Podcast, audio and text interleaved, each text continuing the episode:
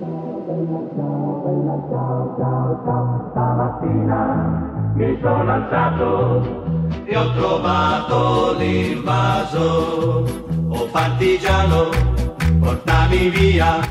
Bienvenidos al podcast Hoy, un espacio donde nuestras voces hablan sin tapujos sobre temas de actualidad y con nuestro toque característico.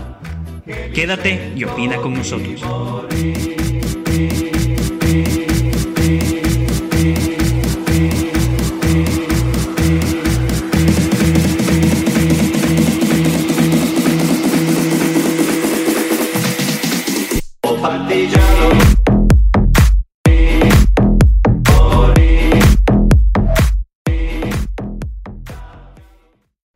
¿Qué tal? Sean bienvenidos al primer episodio de Hoy, nuestro podcast de opinión. Mi nombre es Miguel Hernández y me gustaría empezar contándoles cómo surge la idea para realizar este proyecto. Y es que desde muy temprana edad me surgió una pasión por, por los temas de interés público, así tipo la política, economía, el mercado, la cultura. Pasión que por muchos años en verdad nunca pude compartir, ya que muy pocas personas de mi edad se interesaban realmente en este tema. Ya cuando llegué a la universidad me encontré con personas que sí compartían esta pasión y con quienes también surgió un deseo mutuo, el cual era informar o el cual es informar acerca de temas que aporten algo a la sociedad, para así poder conseguir una vida más segura, una sociedad más justa y, por sobre todo una Honduras mejor. Así que en el transcurso de este podcast me van a acompañar esos amigos que con mucho gusto les voy a presentar en este instante. En primer lugar, les voy a presentar a Marza Madi Cobos, quien es licenciada en comunicación. Actualmente ejerce como presentadora de un programa de televisión. Mar, ¿qué tal? Muy buenas noches, gracias Miguel. Qué placer estar conectada con ustedes chicos, eh, bueno, y con los que están escuchando este podcast, que realmente para mí es un honor acompañarte, como te lo decía, porque Miguel estaba comentando, ¿verdad? Él desde muy temprana edad surgió con esta pasión. Yo debo de confesarlo de que nunca fui tan fanática de ello, pero me relacioné toda mi, eh, mis cinco años de universidad aproximadamente y ellos pues siempre estaban tocando estos temas de política en los cuales yo poco a poco me iba uniendo a ellos. Me interesé más en saberlo y ahora qué bonito ejercer lo que uno es y hacerlo con la libertad de expresión y por eso nosotros aquí vamos a estar hablando, dando nuestros criterios, nuestros puntos de vista y esperamos que ustedes estén siempre en sintonía con cada uno de nosotros. Y bueno, este es el primero de muchos, así que este proyecto apenas viene comenzando. Gracias, Miguel. Muchas gracias, Mar. Y así es, como Mar dijo, eh, este es el primero de muchos y vamos a continuar. Entonces les voy a presentar a nuestro otro colega, quien también es licenciado en comunicación, Fabricio Cabuz, quien tiene experiencia en el mundo de la publicidad y el marketing digital. Fabricio, ¿qué tal? ¿Cómo estás?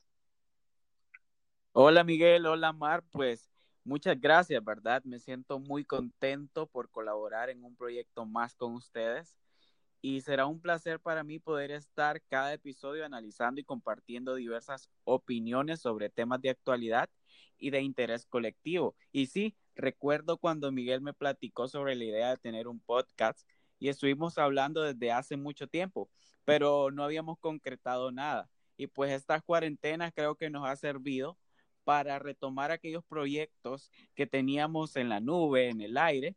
Además, como comunicadores, pues tenemos la responsabilidad de difundir información de todos los acontecimientos que vive día a día una sociedad y esa es nuestra labor hoy en día. Sí, como dijo Fabricio, nuestra labor es informar, ¿no? Porque somos comunicadores y en sí la información que nosotros queremos transmitir es, queremos aportar, queremos aportar algo a la sociedad, aunque sea un granito de arena que haga que construyan una Honduras mejor, ahí vamos a estar nosotros para poder apoyar. Y bueno, esta es la presentación. Obviamente nuestro podcast, el primer episodio no va a quedar solo en eso, sería demasiado corto, ¿no? Entonces vamos a hablar sobre, claro que sí, el tema de moda, el coronavirus, pero vamos a tratar de darle un enfoque completamente distinto a lo que normalmente se trata en los medios tradicionales.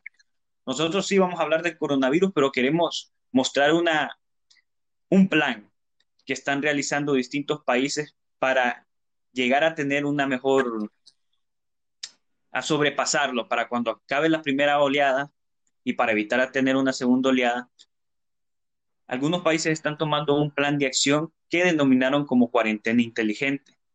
Esta cuarentena inteligente, básicamente la información la estoy sacando de República Checa. República Checa es un país que está en Europa y que actualmente ya volvió a las casas, ya no tienen una cuarentena como tal, sino que ellos están mediante el método que les estoy mencionando, la cuarentena inteligente, que se basa en rastrear mediante dispositivos móviles los lugares a los que ha estado, eh, a los lugares públicos a los que ha entrado y a las personas con las que ha tenido contacto. Claro, esto solo va a ser si llega a presentarse como un positivo por coronavirus, pero para que ustedes entiendan un poco mejor sobre lo que es la cuarentena inteligente, me gustaría que Fabricio Cabuz les explicara un poquito más sobre de lo que se trata. Sí, pues mira que yo también estuve informándome, ¿verdad? Y me parece una herramienta muy novedosa y efectiva para poder prevenir más contagios, en este caso en República Checa. Estuve viendo también que, que Google y Apple también están desarrollando este tipo de aplicaciones. Como bien lo mencionabas, esta app sirve para localizar y aislar a nuevos contagios por coronavirus. Ahora, pues que República Checa, como todos sabemos, y para los que no saben, ya reactivó su economía y suspendió los toques de queda que tenía ese país. Esta app va a permitir detectar con rapidez, brotes de coronavirus y aislarlos, con el objetivo de prevenir una segunda oleada, como vos lo decías, del COVID-19. Pues a partir de ahí, esta app va a facilitar los datos a las autoridades sobre los movimientos del usuario durante los últimos cinco días hasta crear un mapa de recuerdos. Con el fin de salvaguardar la privacidad, este mapa tendrá carácter anónimo y será destruido después de seis horas. Entonces, fíjate que viéndolo bien, me parece una muy, muy, pero muy interesante. Y, y, un dato más, esta app detectará cuatro de cada seis personas que, pues estén haciendo uso de, la app. Bueno, cuatro a seis.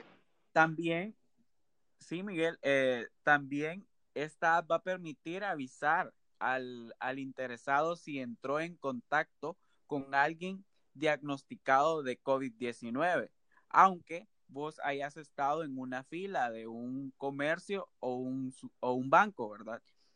En el caso de confirmarse un contagio, te van a solicitar la lista de contactos que vos eh, tengas en, en, la app y se les enviará una notificación a estos mismos de que eh, pues habían estado cerca de alguien que dio positivo a COVID y que deben de ir a hacerse un examen eh, rápido. Interesante. Sí, lo que mencionaba Fabricio, creo que la cuarentena inteligente en estos países va a funcionar bastante porque al momento de poder aislar, al salir un positivo de coronavirus y al momento de poder aislar, la cuarentena inteligente va de la mano también con las pruebas rápidas, como mencionaba, las pruebas rápidas para detectar eh, este virus. Entonces, viéndolo desde este punto de vista y sabiendo más o menos qué es la cuarentena inteligente, me gustaría preguntarte, Mar, ¿cómo, cómo, cómo ves esta posibilidad o este plan de acción que tienen, este, eh, que tienen en República Checa? En el país. Sí, en el país, en Honduras, claro.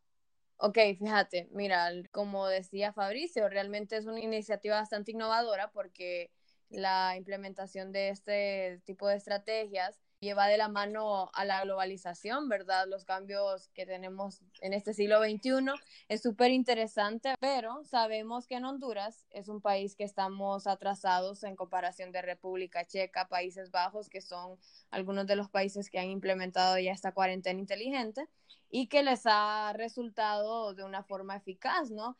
Hemos visto cómo realmente la curva se ha venido en descenso en comparación a países como los nuestros que no hemos tenido o sea, ni siquiera hemos tenido quizá el apoyo para como tener realmente todo lo necesario, el equipo o la prevención necesaria para esta situación que se está viviendo.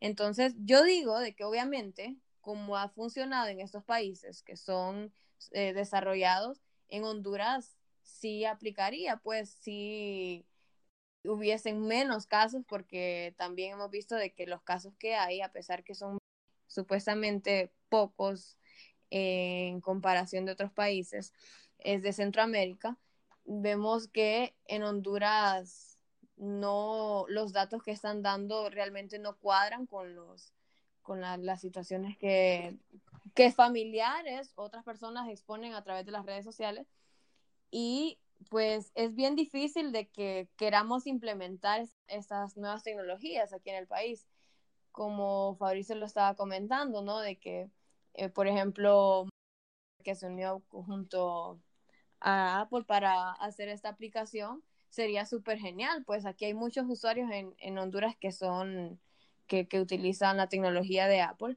pero no creo que el país como tal, Honduras, esté en las capacidades para que obtengamos esas nuevas tecnologías.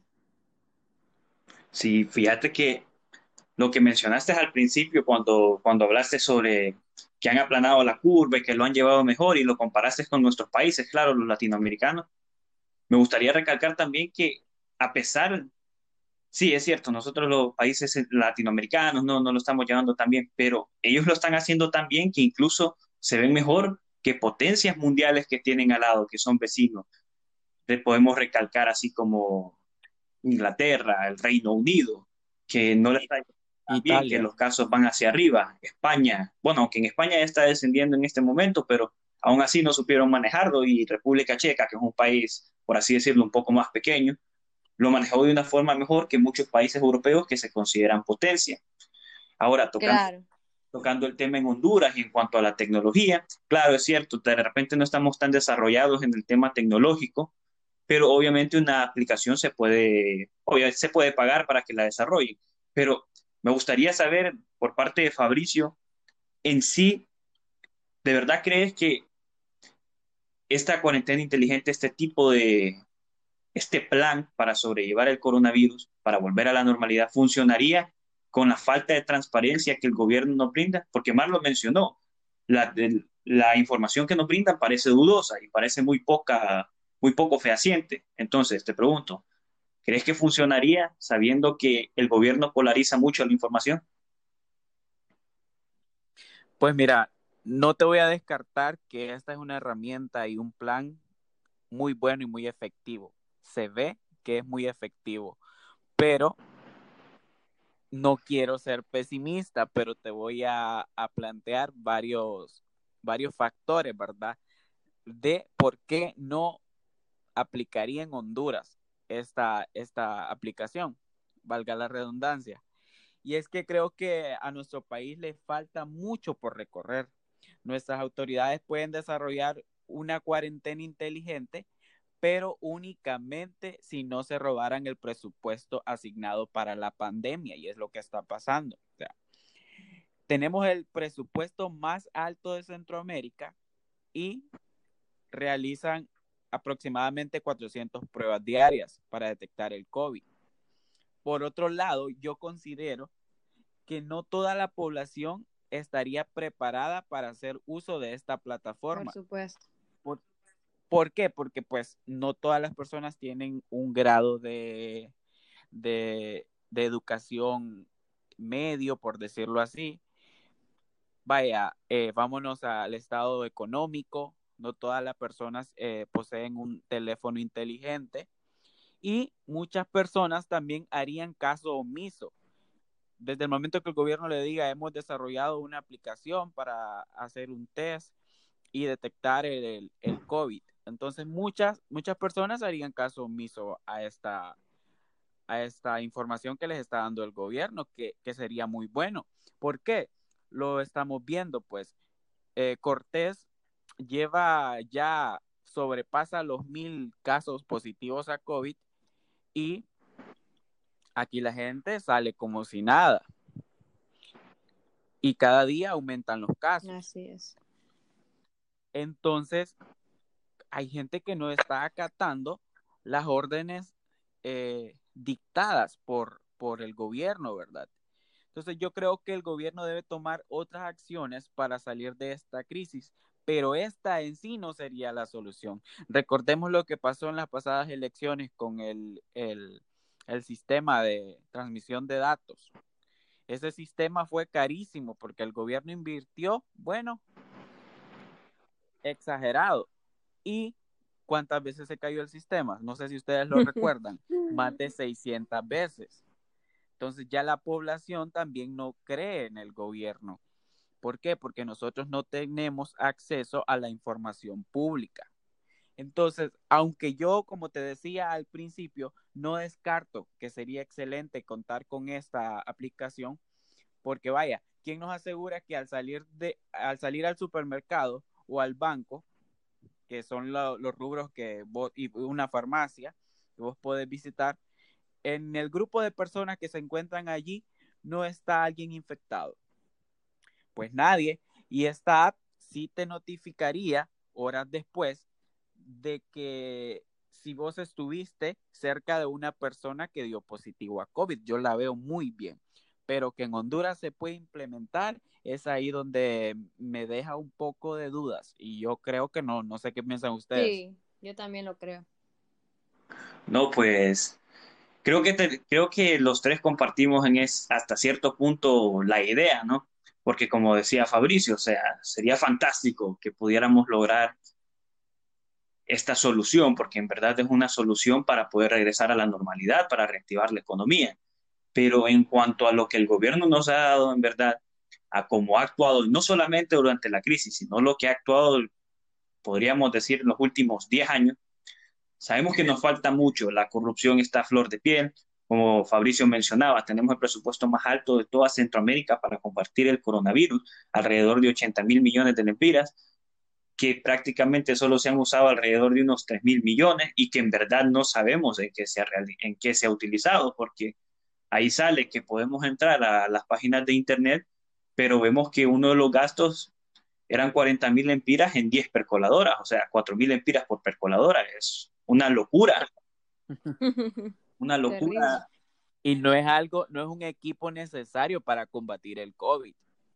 Exacto, exacto. O sea, ahí vemos Ahí podemos notar la malversación de fondos y ahí podemos esclarecer, esclarecerle a los oyentes por qué tenemos este recelo y esta desconfianza hacia el gobierno.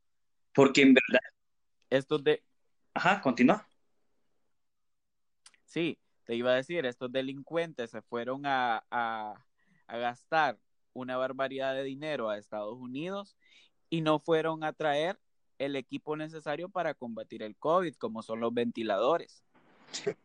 No sé qué trajeron ahí, unos, no sé, televisores, percoladoras, no sé, y eso no ayuda en nada a, al, para combatir el COVID. Esto es un chiste, aparte que se burlan de, de del pueblo hondureño. Sí, se, se, burlan en la cara, o sea, y ya, ya no lo hacen tratando de disimularlo, no, hoy nos tiran en la cara porque ni siquiera maquillaron el informe, o sea, ahí salieron 40 mil empiras en 10 percoladoras, como menciona Fabricio, equipo que no se necesita y que aparte esa percoladora está carísima. Yo por lo menos nunca había visto una percoladora tan cara. Aparte, aparte las acciones que tomó el gobierno, siento que no han estado acorde porque en vez de mejorar lo que tenemos, por ejemplo, en vez de ambientar los hospitales que ya teníamos para poder combatir la, la crisis, el virus, no, compramos hospitales móviles, como ellos le llaman, que en verdad son carpas, pues. Son una burla para, para, para las personas que lleguen ahí y no se han empezado a utilizar. Entonces, lo que el gobierno está realizando solo nos deja de que en verdad, si se pudiera eh, desarrollar una aplicación en Honduras, en verdad nos darían el precio verdadero de lo que costó realizar, de lo que costó el desarrollo de esta aplicación y si es así, nos van a demostrar el verdadero, el verdadero gasto que conllevaría mantener esta aplicación.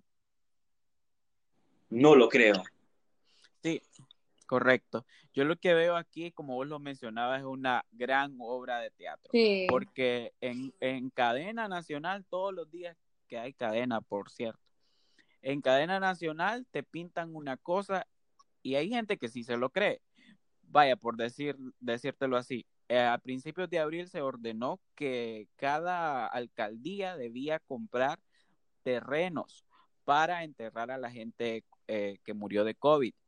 Entonces, estaba viendo hoy en las noticias que mucha gente estaba protestando y me estamos en toque de queda, pero la gente al ver e, estas injusticias de parte del gobierno y de las alcaldías sale a protestar porque ellos no quieren que vayan a enterrar eh, gente a colonias donde hay, eh, donde hay cementerios y gente con coronavirus, que ha muerto con coronavirus, porque hay un temor en la sociedad. Pero, o sea, esta pregunta, ustedes no me van a responder porque no lo saben al igual que yo, pero ya le pasó Juan Orlando un presupuesto a cada alcaldía para comprar un terreno. No lo sabemos. Lo ordenaron, sí, pero no sabemos si él ya dio el dinero para que cada alcaldía compre un terreno. Entonces, aquí, como te digo, se burlan del pueblo descaradamente. Claro. Sí.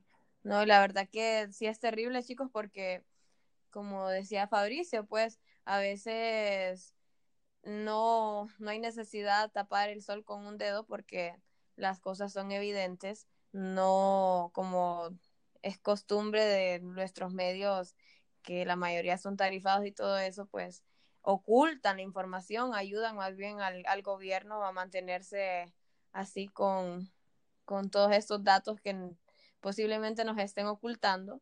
No lo sabemos, ¿verdad? Todavía está, que queda ahí sí al, beneficio de la duda porque todavía no ha habido como que alguien que nos esté demostrando, pero obviamente con todos los actos que hemos presenciado durante todo este tiempo, no cabe lo que decía Fabricio, pues ya nos queda la duda porque lo del sistema y todas esas cosas que ya han pasado nos, nos dice de que no hay transparencia en, en lo que se maneja en nuestro gobierno, entonces es bien difícil. Yo estaba leyendo también de que en Paraguay es uno de los países sudamericanos que implementó esto del, de, la cuarentena inteligente y que lo aplicó a, partir del, de, bueno, el 7 de marzo ellos comenzaron como ya a, tomar medidas cuando salió el primer caso positivo y luego ya cuando el, como el, hasta como el 20, creo, el 20 de marzo, ellos ya empezaron a tomar ya medidas más, re, más rígidas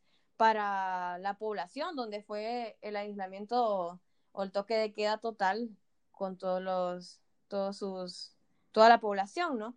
Y me sorprende porque ahí sí se tomó esto de lo, de las fases que Fabricio explicó un principio y hasta el sol de hoy en Uruguay solamente hay registrados 249 casos y los fallecidos solo son 111, los recuperados son 111, entonces te das cuenta de que, y ay, los fallecidos solo son 9 chicos, entonces te das cuenta de que, imagínate si realmente los países tomaran estas medidas, la curva fuera, o sea, no fuera así como la estamos viendo en nuestro país. Increíble ver cada día cómo va en aumento, sobre todo aquí en la zona norte.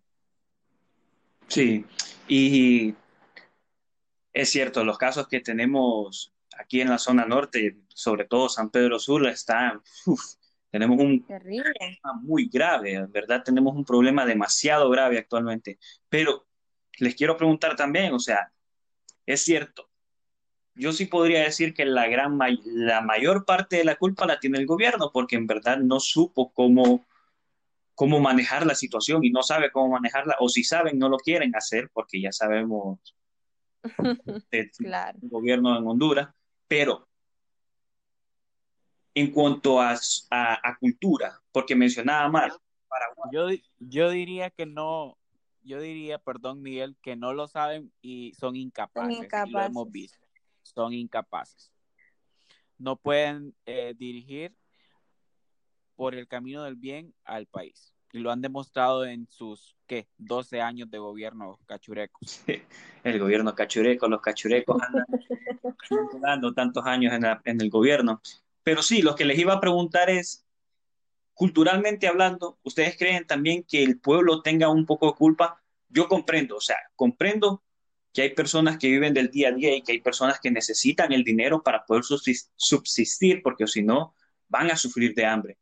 Pero los que no necesitan esto, que son, la gran, que son los que estamos en la ciudad, porque muchas personas que están en la ciudad pueden darse lujo probablemente de tal vez no vivir del día a día, trabajan desde casa, pero aún así calles. Creen en verdad, eh, piensan que como cultura, como sociedad, tenemos un como pueblo tenemos un poco de responsabilidad también por el aumento, y estoy hablando de San Pedro Sula, por el aumento de casos de coronavirus que hay dentro de la ciudad. Sí, la verdad que sí, hay culpa en el pueblo, obviamente.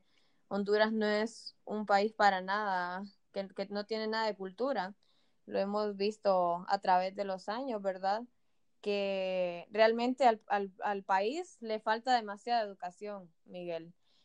Eh, bueno, creo que nos ha quedado evidenciado en muchas, en muchas cosas de que realmente el pueblo, imagínate, yo estaba viendo eh, hoy en las noticias precisamente que la, la, aglomeración de personas porque estaban regalando gallinas y la mayoría de personas estaban sin protección. Entonces, ahí vos te das cuenta de que, o sea, estamos en una situación bastante riesgosa y cómo el pueblo se va a exponer por una gallina que posiblemente solamente en una sentada se, se le va todo ahí o quizá hasta va a quedar, ni, ni, ni van a probar toda la familia, van a tener que pedacearla por poquito y se van a exponer de esa manera. Entonces ahí vos te das cuenta de que el pueblo sí tiene culpa, sí tiene culpa de que esta situación se siga propagando, porque nosotros como ciudadanos responsables debemos comprender que si salimos a exponernos y nosotros cogemos el virus, o sea, lo más obvio es que los que están en mi, en mi casa, con los que yo me relaciono a diario, se van a contagiar. No crean tampoco de que la, los síntomas los voy a ver el mismo día, pues que yo estuve relacionada con alguien que estuvo contagiada con el COVID.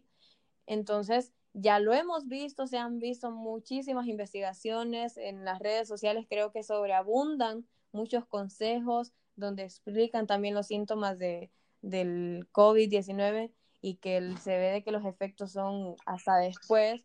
Entonces, creo de que la población también es burra, como lo, dice, lo decimos al buen caliche catracho, porque vos si sabes no tenés que exponerte, pues. Y por eso con Fabricio estuvimos hablando, igual que contigo, Miguel, que es una situación que sabemos que también el pueblo tiene culpa. Yo ahí refuto un poco lo que estabas diciendo, porque la única culpa que tiene este pueblo tan noble como es el pueblo hondureño es ser, ser pobre. Y somos pobres porque el gobierno nos ha hecho pobres. Y te voy a decir, o sea, la gente para poner, el gobierno debió analizar esta situación para poner un país en cuarentena absoluta. Él debió proveer insumos a las familias más desprotegidas, primero él sabía de que lo, las empresas iban a comenzar a suspender. Él debió proveer a aquellas familias donde solo una persona trabaja y es el sustento de muchos hogares.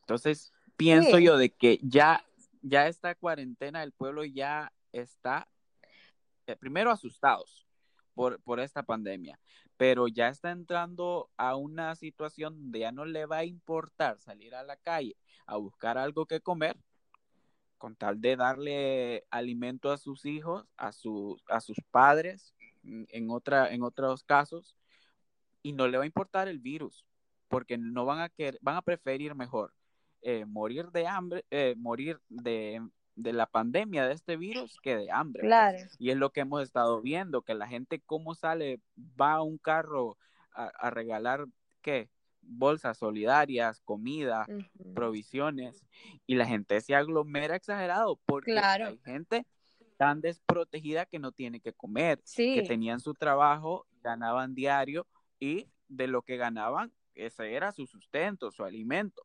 Entonces, creo yo que es lo que estamos viendo, lo de las gallinas, pues sí, tenemos culpa de no ser conscientes en ponernos la mascarilla, protegernos lo, lo más eh, posible, pero recordemos que esta, muchas de estas personas no tienen un grado de educación, muchas de estas personas son personas desprotegidas por el gobierno, o sea, nunca, nunca el gobierno ha hecho algo por ellas y hoy se ven afectadas y son las que más se ven afectadas. Claro, sí, mira, yo, yo realmente, o sea, te doy toda la razón, Fabricio, en este aspecto, porque estamos hablando de personas que viven del día a día. Pero yo me refiero a personas que sí, como decía Miguel, que estamos en la ciudad, que nosotros tenemos el poquito de alimento para estar en nuestras casitas y que, bueno, en las redes sociales que salen hasta exponiéndose ahí, que están visitando a sus amigos, están haciendo cosas que se están exponiendo y que realmente, o sea, debemos de comprender que si, nos, si tenemos que estar en casa es porque nosotros somos responsables de toda esta situación. Ahora bien, estas personas que sí realmente necesitan, es bien difícil, es bien macaneado de que ellos eh, se vean obligados a estar en sus casas sin tener algo, un bocado para darle a todos sus hijos, a sus padres, ¿me entendés? Es una situación bastante difícil y ahí es cuando lo que vos decís, que se están, o sea, se están viendo obligados a salir a las calles y a mí no me sorprendería, chicos, de que haya, saque que, haya saqueos aquí en supermercados o en tiendas. Ya lo vimos muchos en un caso de un restaurante, Bochas, que se le abrieron un agujero y le sacaron todo, pues. Y no me, no me sorprendería, ¿verdad? Que este tipo de, de vandalismo, como le llaman el gobierno, se, se dé, se dé porque imagínate, tanto tiempo sin una ayuda, donde están solamente con una bolsa solidaria que solamente les va a durar quizá unos tres días. Obviamente. Aparentemente el gobierno 15 sí, Sí, pero es mentira, es mentira, porque eh, mira, esa gente que vive en esas zonas de ahí, ¿qué es lo que, cuántas, cuántas, cuántos integrantes tienen en sus familias? son, son, muchos. Entonces, es mentira que una bolsa solidaria de esas le va a durar 15 días a alguien, a menos que le den 15, pues ahí hasta te, lo aseguro que sí le pueden durar 18 días máximo. Pero es bien difícil. Yo, nosotros estábamos poniendo también el, el ejemplo de Nayib Bukele, que él realmente ha sido un presidente muy responsable. Imagínate, yo estuve entrevistando ya a varios chicos en el programa donde nos dicen y nos comentan que a familias donde realmente tienen necesidades les dan un subsidio de 250 dólares, que para ellos es como que ok para estar durante esta cuarentena, que es lo más recomendable. Y como vos decías, Fabricio, en principio, imagínate eh, Honduras, que es un país que ha recibido la, la mayor cantidad de dinero a nivel centroamericano y no haber hecho nada por su población realmente es un tema bastante triste, pues. Sí, es una, barbaridad. Sí. Continuando con el tema, yo lo que, que al, al, momento en el que yo les mencioné fue en sí, comparto con Fabricio gran parte, pero también por eso les mencionaba de que no, yo excluyo a las personas que viven del día a día, excluí en el comentario a las personas que viven del día a día porque obviamente son pobres, ellos obviamente necesitan comer porque probablemente coman una o dos veces al día. Mucha gente ni siquiera, mucha gente sobrevive con un dólar al día. Pero yo por eso comentaba a las personas de la ciudad, porque el día que estamos grabando este podcast, el jueves 7 de mayo del 2020, yo vi por redes sociales filas enormes de horas y horas a las afueras de Tegucigalpa esperando que le vendieran un restaurante de comida. Entonces, obviamente, está comprando en restaurantes, no vive del día a día. Esta persona que está comprando restaurantes es persona que tiene la oportunidad o que tiene una posición privilegiada, por así decirlo, sobre la mayoría del pueblo hondureño, que de repente no son millonarios, pero tienen una comodidad como para venir y a pesar de que tal vez no están trabajando, ir a comprar un restaurante, pero esta no es la manera para, para, para reactivar la economía, porque estamos viendo que había filas enormes. Estamos hablando de horas y horas por esperar un plato de comida, que aunque muchos digan, no, no se bajaron del carro, pero la persona que te está atendiendo y te está dando tu comida tuvo contacto con unas 40 personas antes que vos. Y vos llegás y uh y esta, una de estas 40 personas estuvo contagiado. Entonces, la conciencia, sí, yo hablaba de la conciencia como pueblo culturalmente, creo que las personas que tienen una posición privilegiada en Honduras, a pesar de que somos un país pobre, estamos siendo demasiado inconscientes. Muy pocas personas estamos tomando las medidas de prevención como tienen que ser. Yo voy, Así es. Yo voy para los casi dos meses de estar encerrado, porque antes de que decretaran toque de queda dentro de Honduras, yo ya estaba, yo ya estuve en cuarentena una semana antes por presunto contagio de coronavirus, que afortunadamente salió negativo. Pero imagínate si yo hubiera sido burro, como está haciendo mucha, gran, bueno, por no decirlo, gran parte de la gente que está en las ciudades, y hubiera salido positivo con coronavirus, pero yo toda esa semana, como no estábamos en toque de queda y no estábamos en cuarentena obligatoria, yo pude salir y yo tenía el virus y pude haber esparcido ese virus a un montón de personas más y personas que probablemente estén en riesgo. Entonces, a las personas, a los que probablemente puedan oírnos y que tengan esta posición privilegiada como la que podemos tener nosotros tres aquí, estas personas tienen que tomar conciencia de que no echarle la culpa a la gente pobre, porque la gente pobre tiene que salir para ganarse el plato de comida. Probablemente haya en algunos días de no comer, pero nosotros que tenemos el privilegio de tener los tres tiempos de comida todos los días, tenemos que hacer conciencia y evitar propagar el virus entre nosotros. Y tocando un poco el tema eh, que Mara mencionaba en Nayib Bukele y El Salvador, eh, está manejando tan bien la situación que estuve viendo que hoy ellos realizaron alrededor de 1900 pruebas. 1900 pruebas. Y Fabricio mencionó que en Honduras se, se, habían realizado 400. Quiero, quiero recalcar que nos, nos, nos enviaron pruebas gratis en primer lugar. Una organización de Panamericana, no recuerdo muy bien el nombre, nos envió alrededor de 100.000 pruebas gratis y aún así no las estamos viendo. Tenemos el presupuesto más alto de toda Centroamérica y aún así no tenemos pruebas. Estamos realizando 400 pruebas diarias, mientras que El Salvador está realizando alrededor de 1.900 pruebas diarias.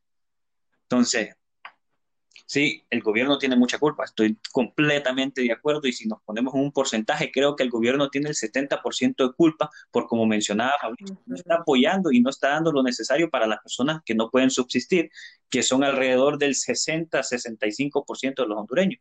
Pero también personas, como les mencionaba, que tienen una posición privilegiada, también están teniendo culpa porque muchos no están tomando las medidas como tienen que ser.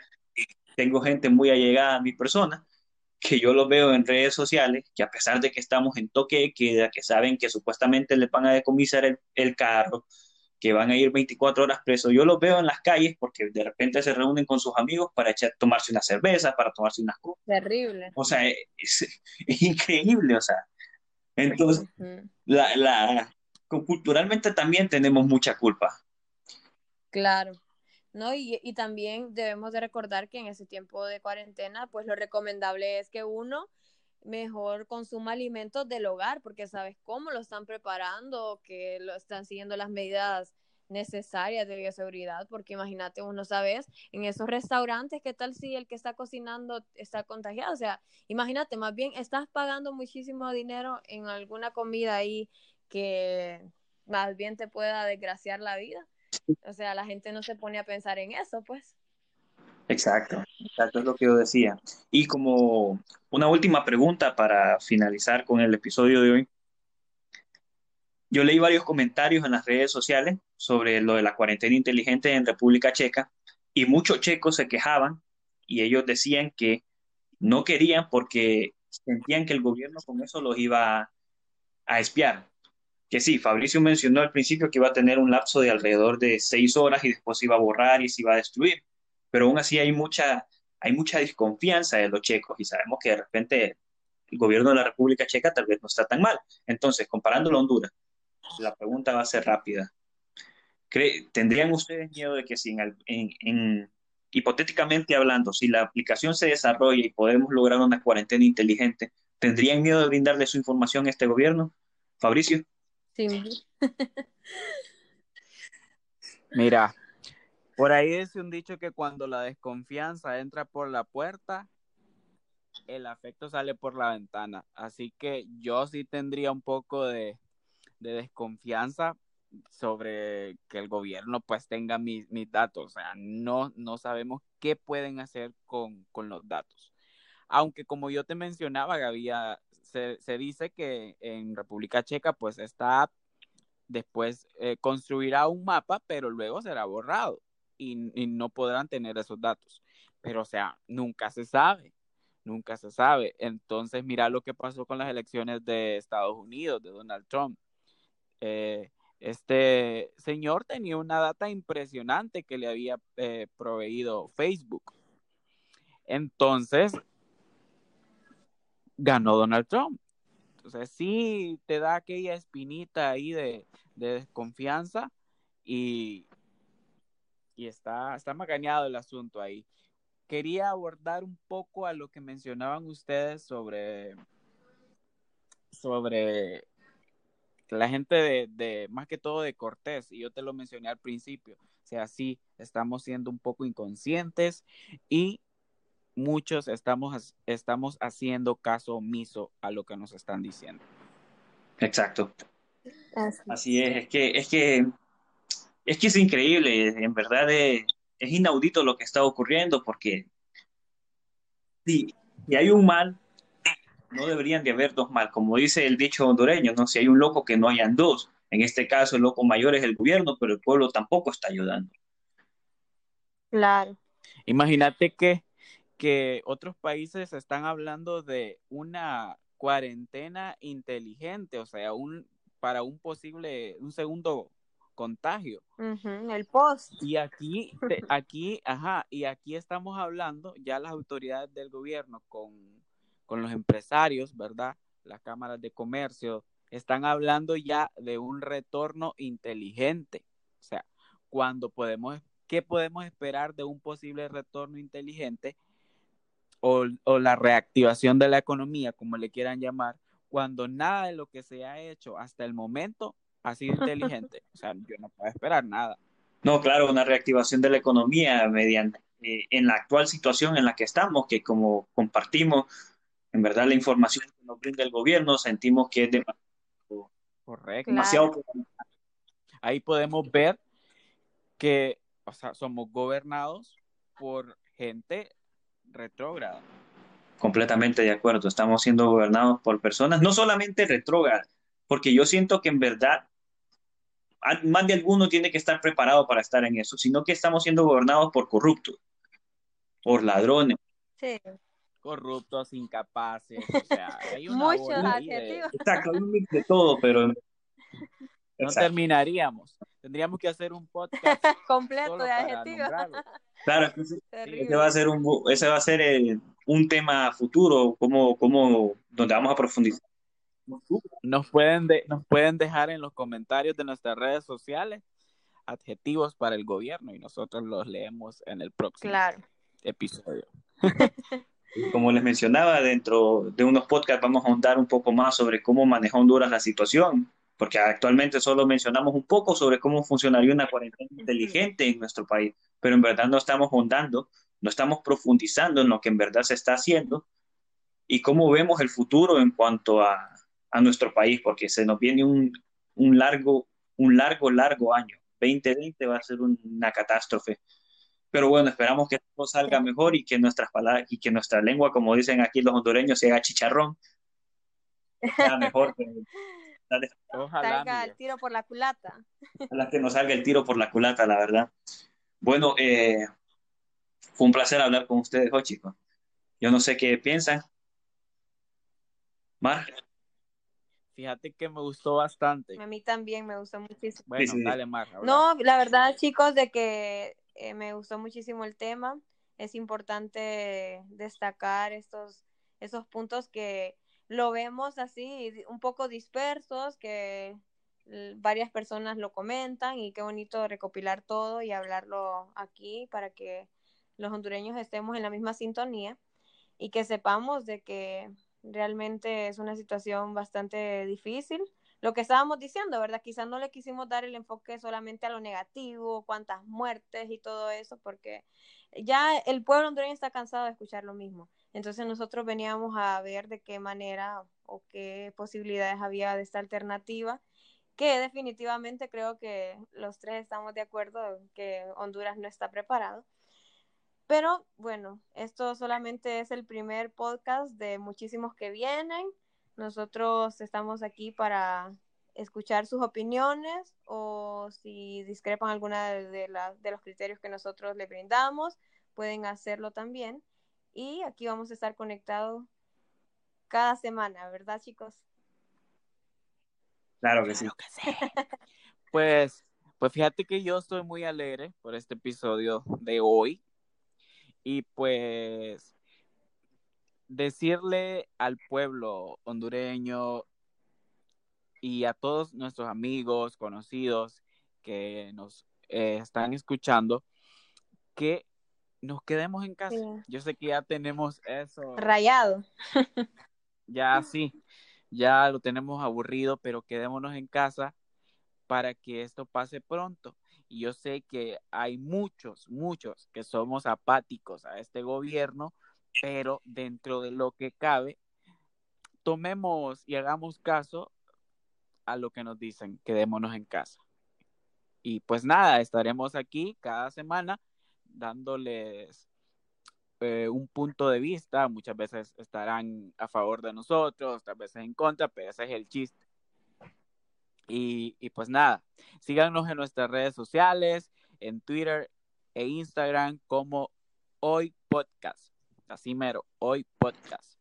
Bueno, muchas gracias, muchas gracias. Me enorgullece que hayamos logrado este primer podcast. Y solo para recordarles un poquito más, para reforzarles, porque nunca está de más repetirlo, manténganse en su casa, como decía Fabricio, y si es demasiado necesario que usted salga de su casa, recuerde evitar tocarse cualquier parte de su cara, el uso de mascarillas es obligatorio, trate de utilizar guantes y por sobre todo, lávese muy bien sus manos y seguidamente.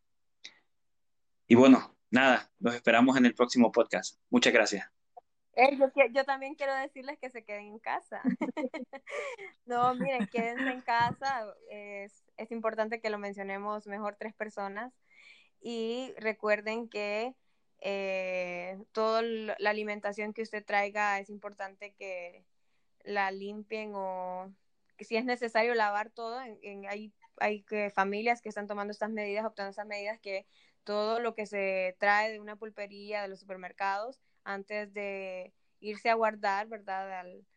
se tiene que dar una limpieza necesaria y lo que decía Miguel, pues la mascarilla obligatorio, mantenga la distancia con las personas y recuerde siempre usar el equipo de bioseguridad porque nosotros somos los responsables de que este virus ya no se siga propagando. Bye, nos vemos, un gustazo chicos. Bye. bye. bye.